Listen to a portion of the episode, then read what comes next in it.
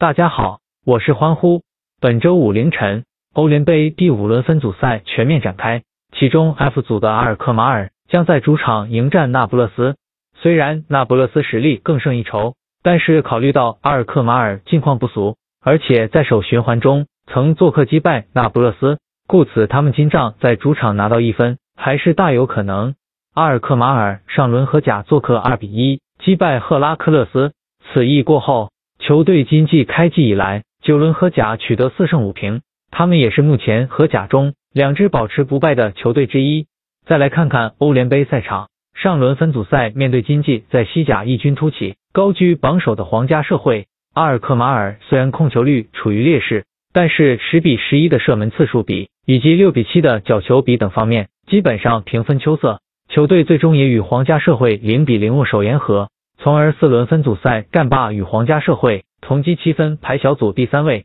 由于阿尔克马尔小组最后一轮的对手是现今四战全负、实力最弱的里杰卡，球队全取三分的可能性极高。而那不勒斯则与皇家社会末轮火并，到时阿尔克马尔可坐收渔翁之利。故此今仗与实力最强的那不勒斯交手，阿尔克马尔只要收获一场和局即可心满意足。另外，阿尔克马尔经济攻击火力全开，在荷甲中均场可以攻入二点三三球，但是均场失一点四四球的薄弱防守却成为球队的致命弱点。此役他们很难守住城门，不让那不勒斯攻破。那不勒斯在连续四次参加欧冠杯后，由于上季联赛战绩欠佳，今届将不得不踢欧联杯。不过在最近一次征战欧联杯之旅时，那不勒斯却交出了令人信服的成绩单。二零一五到一六赛季欧联杯分组赛，那不勒斯六仗全胜，拿满十八分，并且还创造了欧联杯分组赛得分最高的进球纪录二十二球。